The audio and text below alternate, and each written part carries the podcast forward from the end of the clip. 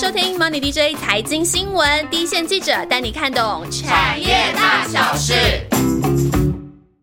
Hello，大家好，我是心杰，今天要跟大家来聊的呢，就是最近应该大家有注意到，台积电旗下的这个新贵股王彩玉，股号是六七八九，它是上个月呢刚刚通过了证交所审查，那也是预计第二季末呢就会挂牌上市喽。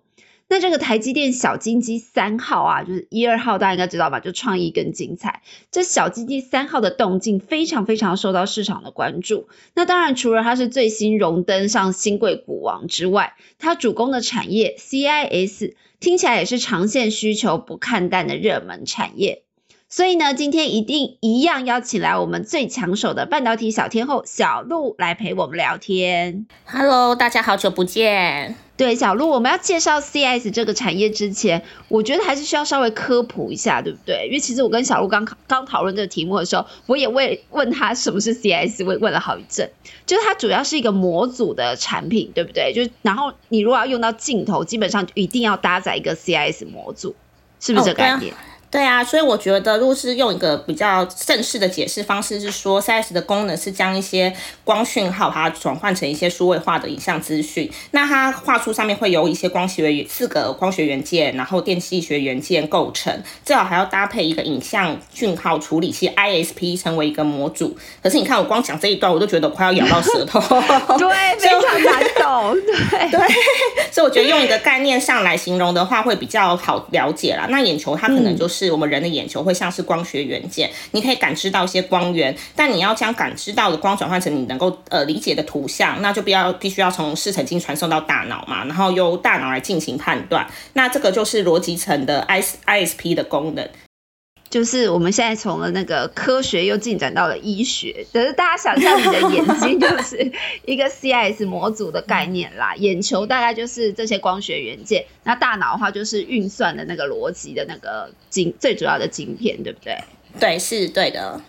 CIS 感觉就听起来其实它应该是一个非常古老的产品啊，因为。你你应该就是说有镜头开始，你要用到镜头开始，你就会需要一个像这样子的模组。那为什么感觉台台股这些 CIS 族群这两年有一种突然热起来的感觉？就市场上突然追捧度很高。像我回去看彩玉，它的本益比长期哦都是高居六十到七十倍这么高的水准哎。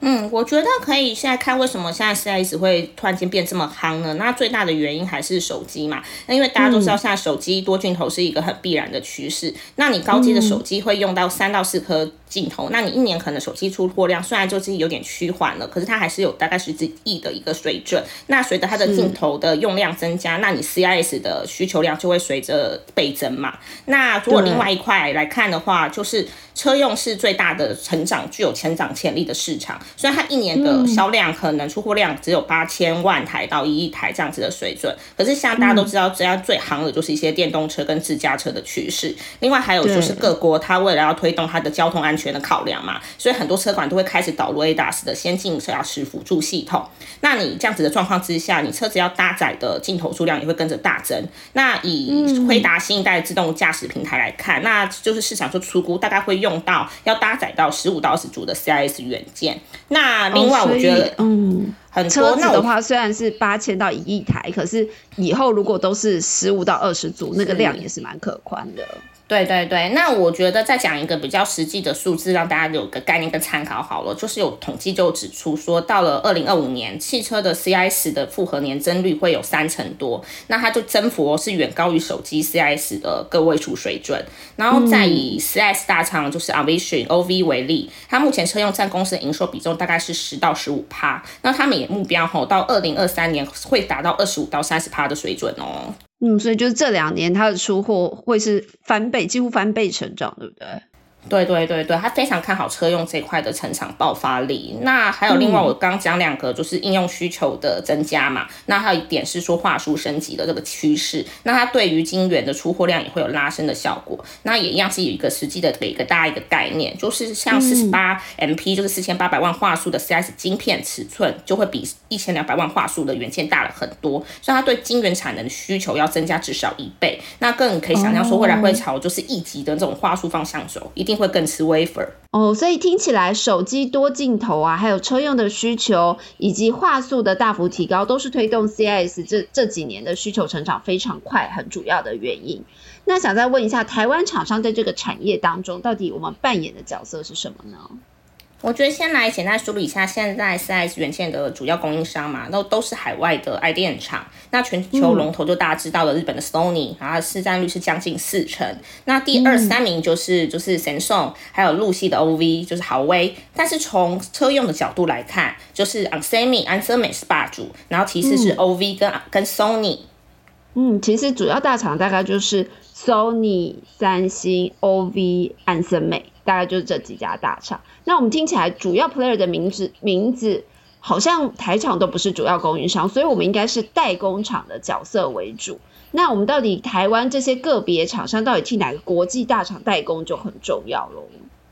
哦，是啊，所以就是你看 CIS 前面说它的需求是一个非常快速起飞的状况，那台厂最大的机会就是获得这些 also 型委外代工的机会会大幅增加哦。就是大家也很清楚，这几年大家每次看报纸或听到都是缺晶片啊，缺晶片啊，然后产能供不应求。那 CIS 它这些 idea 他们自己产能都不太够了，它当然要把它的资源就是投放在最有价值的产品上，然后把更多的产品释放出来给它的代工伙伴嘛。那就像是说大家都最近很清楚说 CIS 那种 Sony。就找上台积电合资设一个二八纳米的晶圆厂。那陆系的 OV 是 f a l e 它是无晶圆厂嘛，所以它就更需要代工厂去澳元它。那包括这台积电啊、同心电啊，那个还都有跟它晶圆店啊都有跟它有合作计划。那目前三星还是以 in house 为主。那从从另外一个方向来看嘛，就是这几年美中贸易争端也会为了台厂创造了蛮大的一个机会。那像风车朗来说的话，那过去有一段时间，它来自中国的竞争相当激烈，因为其实入系的厂商他们在本身自己在 4S 的风车技术能力也不弱，然后所以就会有一些杀价竞争的压力。不过因为现在已经划分成一个像是 G two 两个世界供应链下，那台厂它可以还是可以等于有一定程度去满足，就是中国晶片本土。化的需求也同时会受到大国际大厂的青睐。嗯，所以台厂这几年很大动能就是来自代工份额，就是委外释出、委外代工份额增加之外，双供应链这个话题就可以让那种呃不要 made in China 的这种试出来的订单，反而让台厂可以吃饱饱。那这关键的厂商我们可以看谁啊？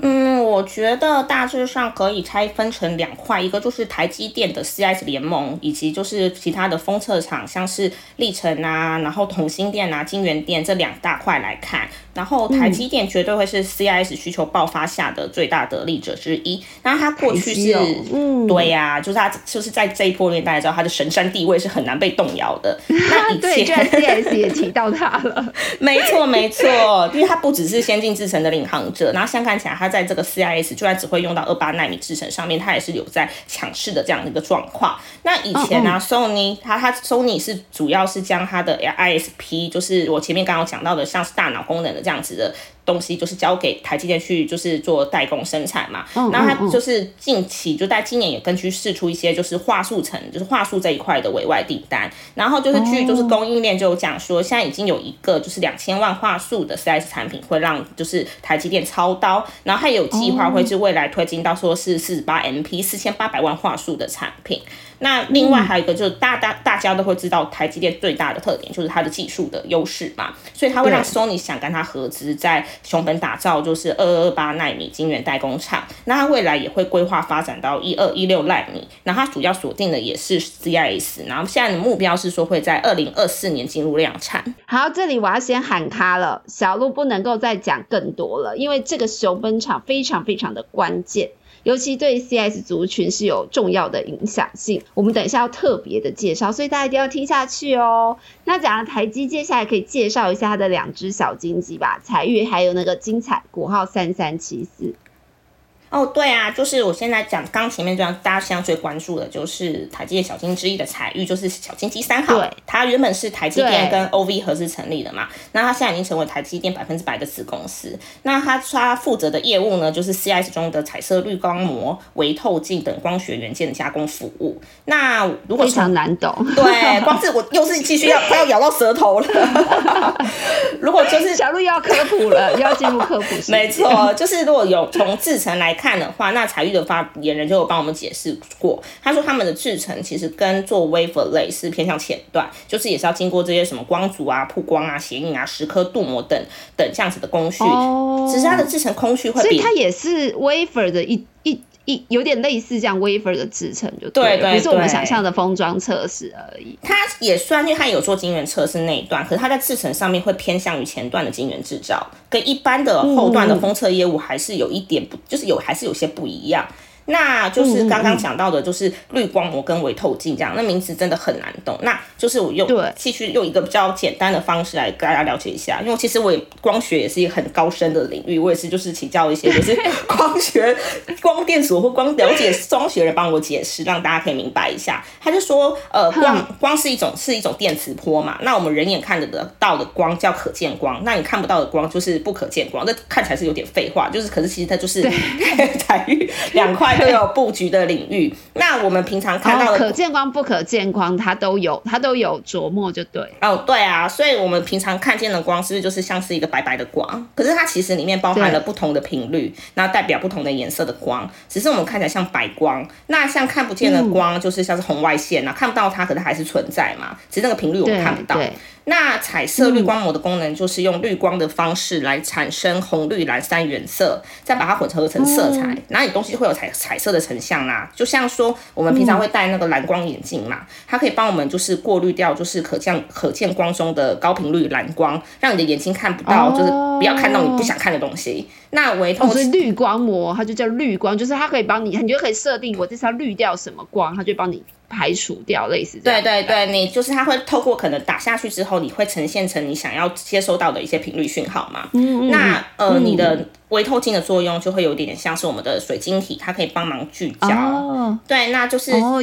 嗯嗯。对，就是前前面是眼睛、眼球的概念，大家可以再想象一下。对对对，就大概会是这样子的感觉。那就是彩玉，它就是前面有讲，它过去是主要是锁定在 CS 的业务嘛。那其实就是也是有布局不可见光的部分，就是一些微型的光学元件，它可以应用在机器视觉。然后大概他有给我一个给我们一个数字啦，他就说大概二零一八、二零一九年，就这样四年前左右的时候，CS 在他们公司的营收比重就是一度是在七成这样子的一个水位。那大概去年。已经降到在他们这样子的呃，在不可见光的一个布局上面，已经降到约五十五趴，就五成多嘛。那另外一半就是我刚刚提到的，就是微型光学元件，所以它的产品线也变得比较分散，也不会过度集中。了解，所以现在大家也都蛮关心它，除了 CS 业务之外，不可见光这一块的布局就是了。对的，然后。它的主力业务其实是提供 CIS 部分光学元件的加工服务。那这块业务通常就我跟我就是我从小屋那了解，通常是 IDM 厂制内置，所以其实目前国内的上市柜当中是没有其他同业跟彩玉做一样的事情，所以市场对彩玉，而且它就是蛮 pure 的 CIS。概念股，所以大家对它的关注度是很高的。对，没错。那另一只小金鸡精彩呢？哦，小金鸡精彩的话，我也是印象蛮有蛮深刻的。我也是差不多接这个风车跟房那个金源代工是差不多二零一九左右的时候的事情。那我一开始在跑的时候，还是处于一个亏损的状态，就是所以我在参加那个他们的股东会时，股东们都会一直问说：“哎，你们的技术这么好，然后你们就是还有就是跟台积电是你们你们的公你们的公司是公司是台。”积电，那为什么你们什么时候可以就是追上跟住台积电一样的成长脚步？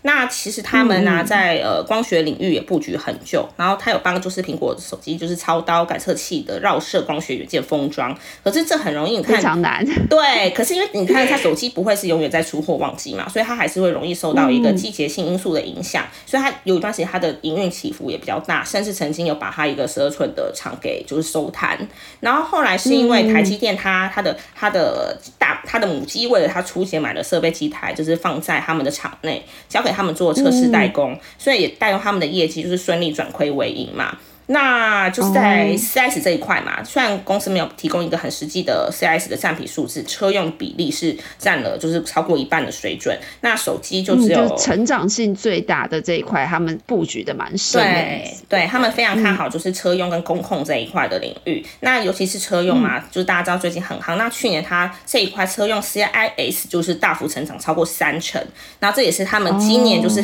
相对非常看好的。应该比如说不止今年，就是未来几年都是他们。相当看好的成长类别。不过我觉得有一个要注意的是说，因为最就是公司可能这两年都没有比较大的资本支出，所以他是把他的经费都是投呃预算都是投放在研发上面嘛。然后所以他今年的成长动能可能会比较趋缓。然后他们自己也是说啦，就是今年获利就讲比较悲观一点点，就是今年的虽然就是车用 CS 需求他们非常看好，可是他对今年的成获利成长觉得是有具备挑战的。所以我觉得未来要观察他们家是要看说台积电是。是不是会去试出更多测试代工的订单给他们？还有就是说，能不能透过台积电，就是取得更多大厂的 CIS 封装订单？嗯，小鹿这是掏心掏肺的、掏心掏肺的建议，大家一定要好好记住。那接下来呢，就要进入我们刚刚埋下的这个熊本厂的伏笔，我们要来告诉大家它的重要性。那基本上，整个泛台积集团目前关注 CIS 这产业的焦点。都跟这座日本和 Sony 合资的熊本厂有关哦，所以熊本厂到底重要性在哪里？代表关键意义是什么呢？马上就要进入我们的彩蛋时间。大家一定很好奇，就是 Sony 为什么会跟台积电就是结盟？其实就是之前就是市场在传他们合资的消息的时候，还是很多人说不可能呐，就是台积电它不会跟其他人合资晶圆厂的。那可就最后他们还是就是有这样子的一个合作的计划。那我觉得可以从几个方向来看嘛，就除了就是现在大国他们要追求他们的一个半导体在地生产、自制化这样子的一个趋势之外，再就是说日本虽然在半导体的设备啊跟材料大家都知道它是处于一个领先。先的地位，可是它其实，在制成的能力，就是在他们自己本本地里面，可能最多是到四四零纳米。那所以你随着 CIS，你要往更高阶的产产品去发展的状况之下，那这些 IDM 他们自己的产能又不够，也根本做不来，所以他就一定得去寻求一些外部的代工厂来协助他。台积电就是一个一个他们很好的一个代工伙伴嘛。那对，从台积电的角度来看嘛，就是这边也是提供一个大家一个概念。其实因为二八纳米就是过去有曾经经过一个大坡的扩产，后来有面临一度面临一些产能过剩的问题，所以一直到二零二零年的第一季。二呃，台积电二八纳米的产业能利用率还是低于整体的平均值，所以它一度也是被公司视为是有点像是那个烫手山芋，就是你看我先进制程那么好，为什么二八五的稼动率确实没有办法就是拉上来？所以在之前的时候，它就一直很积极的去台积电一直很积极去发展其他特殊制程来免那个填补这个它的产能嘛。那 CIS 就是里面的一块。那现在它跟他们的两两强的这个一个合作的计划，就等于是说为二八纳米的一个长期的稼动率就是。画上一个就是比较好的一个保证嘛。那过去就像前面有讲到说，它是 Sony 是已经把 ISP 的核心的逻辑层芯片订单交给台积电代工。那它今年又在交出了，就是就跟试出了，就是这个两千万画素整层的晶片，就是也看得出来说，Sony 它其实很明确的就是要把未来要把重心跟资源会投放在 CS 的设计，还有一些高阶产品的上面，去确保它的竞争力。那我再想想说，你你看说那他们这样子的合资嘛，台积跟松尼在熊本厂的合资，这对泛台积概念这些 CI 台台积电所率领的 CIS 联盟会有什么样的加持的效果呢？那业界消息是说，现在那个彩玉即将在今年第四季量产的龙潭厂，其实就是为了松尼去做好准备。目前彩玉的技术上已经可以到零点六微米画素。那我这边又再再小小科普一下，其实零点五微米这里指的就是画素之间的间距，它其实又有点我们知道的就是晶圆代工几纳米几纳米。那你可能在那个间距小的状况之下，你可以塞进更多电晶体的概念，所以可以有更更多的画素塞下去。所以就是说这个块的部分的话，它的技术已经是可以追追上 Sony 了哦。不过现在目前那个 Sony 的滤光膜跟微透镜这一块。还是就是在产内自制啊，还暂时没有把这个订单给试出来给就是彩玉，所以大家也在期盼说，虽然就是今年彩玉会面对一些就是新厂建制的有一些成本的折旧成本的压力，可是到了二零二四年，它熊本厂熊本厂量产之后，那它可能就收你在目前在台积电台湾厂投片的 4S 订单，或许可能之后就会变成说你前后段制成都直接在台湾一条龙完成，然后所以他们就有机会母鸡带小鸡，获得就是一些呃委更多的委外的订单的机会，然后这两家小金鸡的业绩也可以一起起飞。谢谢小鹿的彩蛋时间。那大家应该更了解熊本厂的关键意义。那除了它代表就是台积电的技术能力之外，接下来就是会让泛台积集团未来的业绩成长也会相对具有很大的想象空间。那我们还是要请小鹿再介绍一下，就是另外一挂另外一挂台厂的那个 CIS 概念股族群。对啊，就是讲到 CIS 概念股，就不能不提到就是泛国巨集团的同心店啦。就是大家现在看到很多，就是你在外面收到讯息包装杂志，就会看到它会跟 CIS 就直接连接在一起。可是其实我就是在二零一九年刚接就是封测线的时候，就是同心它的第一产品别大产品类别还是陶瓷电路基板，然后之后它。对，所以他之后并购了车用的 CIS 封测厂胜利，就成为了就是他直接就开始跟 CIS 就是画上一个最大的一个产能的封测厂的一个等号嘛。那同心电过去它的 CIS 是专注在手机领域，那主要客户就是 OV，还有就是有一些是 ST Micro。那胜利的强项是在车用安控市场，那最大客户是 Xiaomi，然后它也有供应 Sony 跟 OV 的大厂。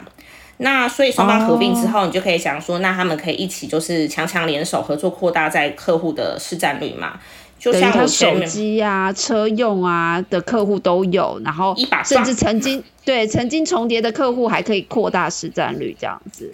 对，就像前面所说，它的过去的 CS 同心店还没并购之前嘛，它是专注在手机。那并购收利 Sony 的胜利之后，刚好就是搭上这个车用的爆发潮。那去年呃同心店已经针对车用 CS 扩产大概三十趴，那今年它原本计划是很多，对不对？对啊，所以它。原本计划今年是要分批扩充大概三十趴，后来还有紧急加码，我就是真的太旺了，我要另外追加二十趴，所以就降加下来，他们就有预计说，大概二零二三年它的产能会比二零二零年再增加一倍，增加一倍哦，所以对大厂应该蛮有蛮有吸引力，对不对？就是你这边产能够大，我以后下单就可以给你，你就可以一次帮我满足。对啊，因为其实事实上就是像这种封测技术，因为它的主刚讲可能是什么 RWBG 这种东西，它不是呃这种技术不是像是二点五 D、三点三 D 堆叠这种先进封装技术，所以它比的最最重要其实是价跟量，还有你的生产效率跟稳定性。那同心它拥有最大的产能跟它的一个稳定性，就是它在 CS 领域的一大领先之处。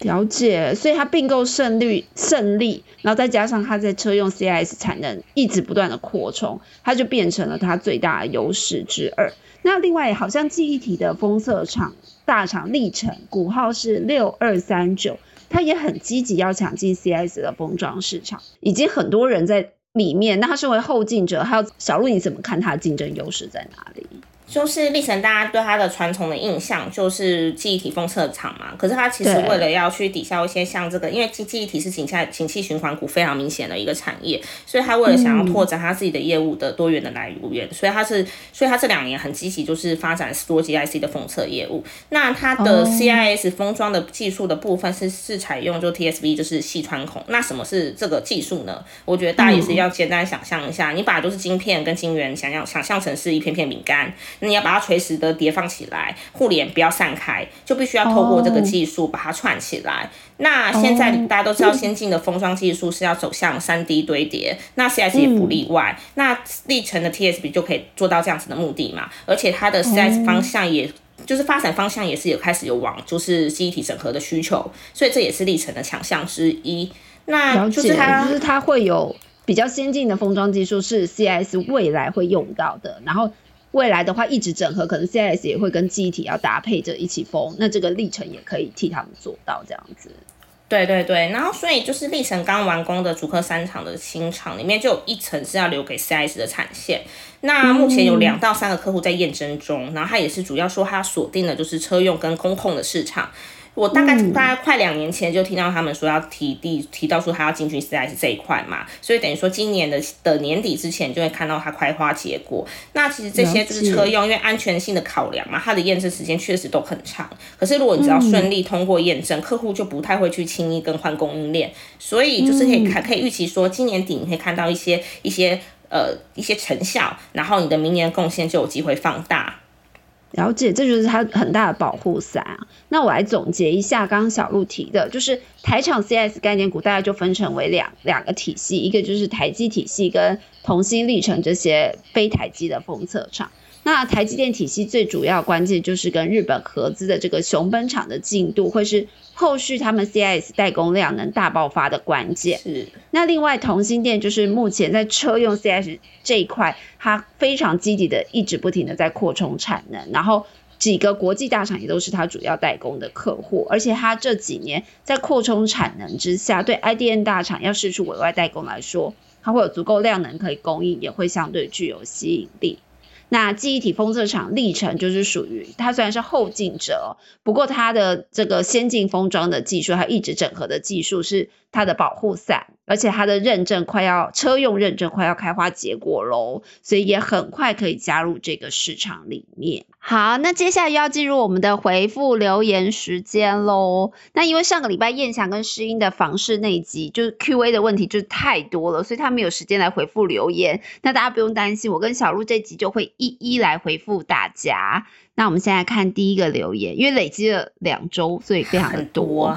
然后第一个是 对，第一个是这个 looku.com。好像是我们的新朋友，他说他超喜欢我们的节目，谢谢我们每次分享的很详细，学习到很多东西。然后谢谢你有有那个有收获是最重要的事情。对，然后再就是留言昵称想到爆，他他是死忠庆祥粉，我也很爱他留这个颜值是。对，留着言只是想要夸赞庆祥，说超爱他的我也是庆祥粉，我很爱庆祥，我已经跟他表白过很多次了，在节目上。对对，小鹿跟庆祥是万年老搭，可以不要跟我抢庆祥。没有。好，那再来的话是这个 Jerry Lu。他说：“谢谢我们，因为他自己也在使用公开资讯观测站呢，他有用一段时间，然后他很开心我们推广这个实用的查询网站哦，然后说五星推报，谢谢他。然后再来是我们的死忠粉丝 Run J，Run J 这一篇又是就是他每次都打作文，我们觉得非常的感动。然后他说对，然后他最可爱的是他还在那个 小鹿看到他在文末，这还就帮我们 take 我们的。” Money DJ 焦点专题跟 Money DJ 理财，我们应该找一天要请让 J 来上节目的，真的应该请让 J 来分享一集这什么？投资对，然后分享一下怎么样听我们的 Money DJ 财经新闻的小 paper，对。他真的，我要再次强调，他真的不是我们内部人员，真的，对不认识啊，就是一个是我们的好一个长期支持我们的无敌大暖男，对，真的云端好友。那下一个留言是九龙八卦，他说主持群都是综艺咖，然后。希望我们可以讲储能，还有低气起的 PCB 跟被动元件。话说储能，我们最近是不是有一个专题要上？对啊，我们最近这个刚好就是在讲储能的专题，大家一定要准时的去收看。应该是呃月底对对对，我们四月底的下旬就是做储能这一块，因为大家也看到最近储能相关的那个股价也是非常的。就是就是起飞的非常的明显，那大家好奇未来那个中长期的趋势在哪里？那哪一些厂商目前的一个状况的话，从那个专题都可以找到你们想知道的答案哦。对，就是让 J 有帮我们 take 的 Money DJ 焦点专题，大家一定要上网去搜寻哦，去我们的网站上就可以立刻看到了。然后接下来是。呃，有一个小股民，台北小股民有提问哦，这个东西，这个我也是非常的关心，因为大家都知道，像现在连准会它叫重启升升息的那个趋势嘛，然后大家都会很关心，说这样对房市可能会带来什么的影响。那我们的大地之母金在前面帮大家做一个房市的精准分析，那大家可能还是会很关心，说就是呃，专家还是建议就是在升息的状况之下，是租还是不如买吗？这要这是这是怎么看？我们的租大地之母买对。对我们刚特别也是先问了大地之母师英，他是他是特别又去问了专家一轮，师英真的很很用心。然后他就说，综合几个专家给他的建议啊，他分享给大家，他就是说今年其实就是进入一个升息循环年嘛，那大家可以想象你的房贷压力一定会增加的。那银行房屋的建价其实还是跟不上市价，所以你要留意你的自备款会增加哦。所以要买屋的人一定要特别谨慎评估自己的财务能力。那另外的话，就是北市的物件还是偏少，而且又贵又老，所以脱北的状况会持续的发发生。所以就是台北周围卫星城市的价格还是会很有支撑的意思，是不是？那他是强调说，这些都是站在双北的角度。那如果你是在中南部的话，租不如买这个议题，你就要换个方向来看，就是。其实中南部房租的投报率都还算是高，所以自住或者是投资，其实你在中南部还是可以考虑，就是买屋这件事情或许还是优于租屋。不过明年就要注意，因为这两年有很多中南部就是跟着那个大，就是一些科技大厂的建案，就是跟着卫星建案都一直盖起来，所以明年可能会进入一个比较大量的房屋交互期，但是就业人口却还没有到位的状况下。可能是买自住房子的好机会，但如果你是要投资的话，那你就要比较小心一些卖压这样子。哦，然后价格会跌的意思是不是？听起来是这样。好了，小鹿在新竹可以考虑一下。没钱，没钱。没钱，好，希望有回答到这台北小股民的问题哦。不过你好像不小心点成一颗星了，如果你方便的话，看可不可以再帮我们改回五颗星，再麻烦你喽，小股民。谢谢你。那再来，对，再来是五星选我，这个它标题是侠客大侠爱吃汉堡包，小鹿帮你打念一下。侠客爱吃汉堡包。哦，每次听 Money 的大家，哎，这个这个我真的超爱的哎，侠客大侠爱吃，应该是跟我们是差不多年代出来的人才知道这个梗。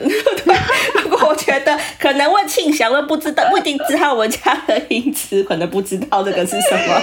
对，想是什么概念？就是他说啊，每次听到 Money DJ 的大家专业的知识分享，然后配合流利又好听的声音，总是会让人听着听着不不知不觉的嘴角上扬，请你们是继续加油。对我们这边很多的。美声天后呢？真的，我看到他说会不知不觉嘴角上扬，我有点那个惊喜，因为我以为听着听着就是会不知觉的，我以为眼不知不觉的眼睛快要闭起来之类的吗？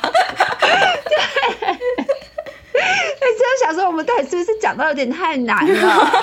要怎么样再简化，真是很难哎。谢谢五星的评论，真的很就是五星选我的评论，让我们很有那个。重新又再建立了一些信谢谢大侠。然后接下来是这个，对，这个是亚伦，他的那个名字 Zhao Y Y H H U U G F 有点难念。那它是有，也是针对我们房市这一集，就是谢谢大地之母精辟的分析。然后他虽然没有能力购物，但他也想要开始寻找适合的标的哦。谢谢我们筹备这样的产业知识，当然就很希望对大家有帮助了。谢谢你。然后对，然后接下来又是我们好朋友，我记得他也是庆祥粉，I S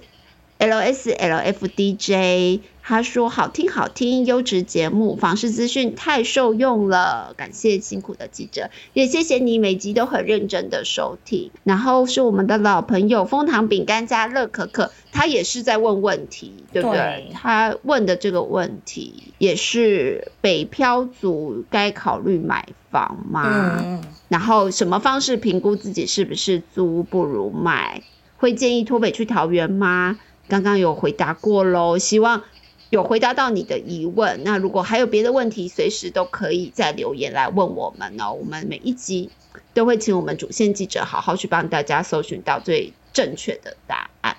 那下一个再换小鹿，孤独投资人，孤独投资人哦，他说可以分析一下哦。大家最近疫情就是相对那个加温嘛，大家一定也是很关心这个，我也是还蛮关心的。然后说可以分析快筛产业吗？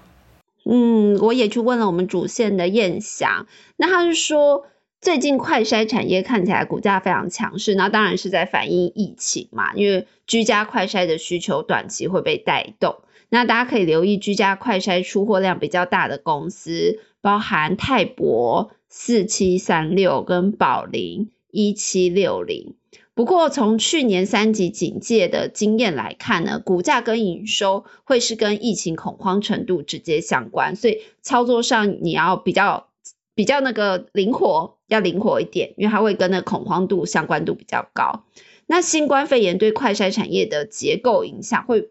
比较可能，他是他是认为长期会变成有点类似流感快筛的常态需求。那最近不是一直在讲那个国家快筛队的形成，然后对产业会不会造成一些什么新的变化？那燕翔非常的用心哦，他今天才刚刚写了，也不是今天这两天才刚刚写了一篇分析稿。那分析稿的标题叫《国家快筛队呼声大，厂商关注具体配套》。那里面就会用文字的方式可以叙述比较详细，有兴趣的。同学就可以上去收听，就是仔细的看一下喽。然后最后一个好朋友是山，